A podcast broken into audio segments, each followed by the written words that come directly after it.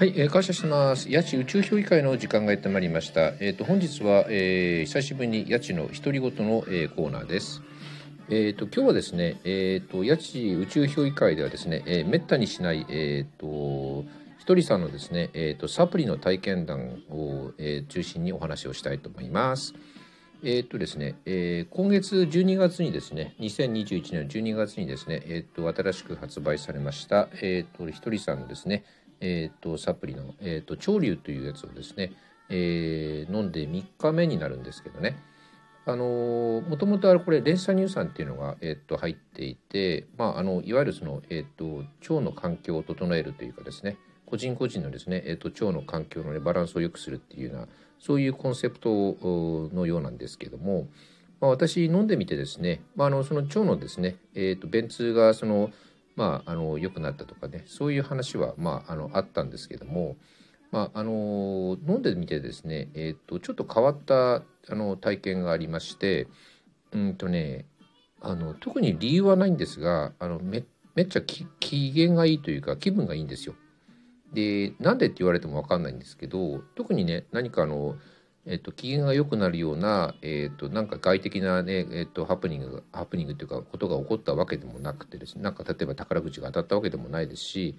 なんかね、あのー、なんか会いたい人に会ったとかね別に特にそんな大きな理由はないんですけどなんかね知らないんですけど機嫌がいいんですよね。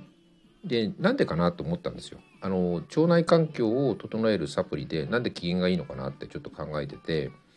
でね、あのー、何週間か前ですかね、えっと、あのー、新潟県のですね、えっと、薬剤師の佐藤直子さんという方が、えっと、YouTube でですね、あの腸のね、えー、ことについてちょっとお話をしててそれをまあちょっと私 YouTube で聞いてたんですけど見てたんですけどね。でその中でその佐藤直子さんがそのもともと僕らのその祖先っていうのはねあのずっと遡っていくとえーとね、いわゆるその、えーと、口と腸しか、えーと、器官がない生き物っていうまああの口と肛門が一緒なそのいわゆる好腸動物ですけどね。そういうところからスタートしてるっていう話で、えーと、進化の過程でその腸のね、えー、と細胞が、えー、と分化して僕らのそのいわゆるその臓器ですかね、えー、と心臓、えー、と肺、えー、肝臓腎臓とかですね。そういったものに進化していってえー、口の周りのその、えーと、細胞が、えー、脳に進化していったっていう話をね聞いててああそうだなと思ったんですよ。うん、でねなんかその話の中でよくねほらあの腸ってほら第二の脳とかねあの脳とその腸の関連性っていうのはよく言われてる話でまあねあの本とかねあのまあ YouTube とかねまあそういったものであのご覧になってる方はたくさんいらっしゃると思うんですけど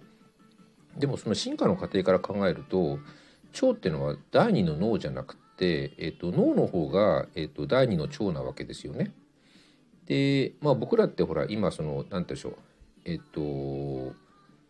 なんだろうえっ、ー、と狩りをしてねあの狩猟して生きてる人間ではなくて基本的に頭を使うまあその仕事をしている方がほとんどなのでまああのなんていうの世の中はねいわゆるそのえっ、ー、と思考というか頭を使った、えーと、能力とかねそういったものがこう評価される時代に生きてるわけですよね。でなんですけども例えばですねその、まあ、例えばその脳をね脳をその、えーと、健康にすることによって自分の気持ちをね自分の気分っていうか、まあ、ムードっていうんですかねそういった気分を、えーと良くさせるっていうかあの脳の方が、えーと、大事だって思われがちなんですけどなんかねその佐藤直子さんのねその、えーと、お話を聞いてて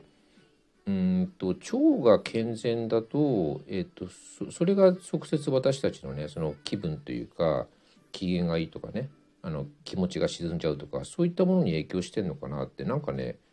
ふと思ったんですよ僕のその、えー、と調理の体験談からね。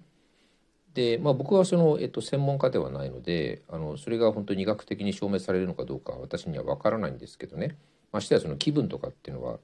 あの測量できないっていうかあのなかなかねあの主観的な話なのでね気分がいいとか悪いとかっていうのは、うん、そういう主観的な話をね、まあ、その医学的にとか科学的にその分析できるのかどうかはまあ分からないんですけど。でまあ僕思ったんですけどね。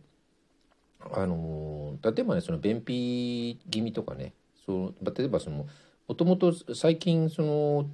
なんだろう、えーと、僕らっても、えーと、食べなくてもいいのにそれ以上食べてる状態じゃないですか、まあ、3食食べたりとかね。でまあそのいわゆるその悪玉菌って言われている本当は悪ではないんですけど悪玉菌って言われている腸内のそのあの腸内細菌が、えーと、好むような脂質とかそういったものをねあの大量に取ってるわけですよね。だから当然腸内環境って荒れちゃって、まあ、便秘になっちゃったりとかする人もいたりとかねするんだと思うんですけど腸内腸内環境がやっぱ荒れてる人ってやっぱり気分もねあのー、それなりにやっぱりこうね何て言うのかな気分が良くないっていうか、気持ち的にやっぱりこう、えっと、波があったりとか、うん、ちょっとねこう気分がめいっちゃったりとかするしてる方がね多いのかなってなんとなく、まあ、感覚的に思うんですよ。みんながみんなそうではないと思うんですけどね。うん、だからその例えばねあのー、なんだろう脳に脳にいいねその例えばものをね、あのー、食べたり飲んだりとかっていうのもいいと思うんですけどなんか日常的なねこう、えーと、気分のねこう問題っていうかね気分をこう、えーと、良くしたいとかそういった場合にはなんか腸腸の環境を整えた方がなんか早いのかなっていう気はしてきたんですよね。うんまあ、今回はねそのひとりさんのね新しいサプリのその潮流の話体験談だったんですけども、まあ、例えばねその、えっと、いわゆるその、えっと、発酵食品っていうんですかねキムチとか納豆とかですねそういったものをとってもいいと思います。味噌汁とかね。あの味噌とかですね。そういったものでもいいと思いますし、まあ、あのもちろんね食べ物もねその例えばジャンクフードとかそういったものをなんか例えばあんまり取らないようにするとかまあいろいろあの食生活の改善とかもあるとは思うんですけど、うん、僕はだから何て言うのかな、うんと、体の器官としては脳ばっかりこう、えっと、いつもね注目されてるんですけどやっぱねこう腸っていうのは大事なのかなってね。なんかその進化の過程からするとね腸ってもともとはその原点じゃないですか。で腸って結局その何でしょう。あの免疫免疫細胞とかね。免疫細胞っていうかその免疫系のね、あのー、器官とか神経細胞とかも、あのー、たくさん張り巡らされてますしね。それでそれからあと,、えーと、いわゆるセロトニンとかね。いわゆる脳内で作られてるって思われがちなセロトニンとかもあのほとんどは腸であの生成されてるみたいなんでね、うん、だからやっぱり、え脳ばかりに注目するんじゃなくてえー、腸にもねたまにはねその、えーと、配慮をしてあげて、まあ、腸のね環境を整えてやることでまあ普段ねこうね、うん、気分よくね、あのー、生活ができるんじゃないかなって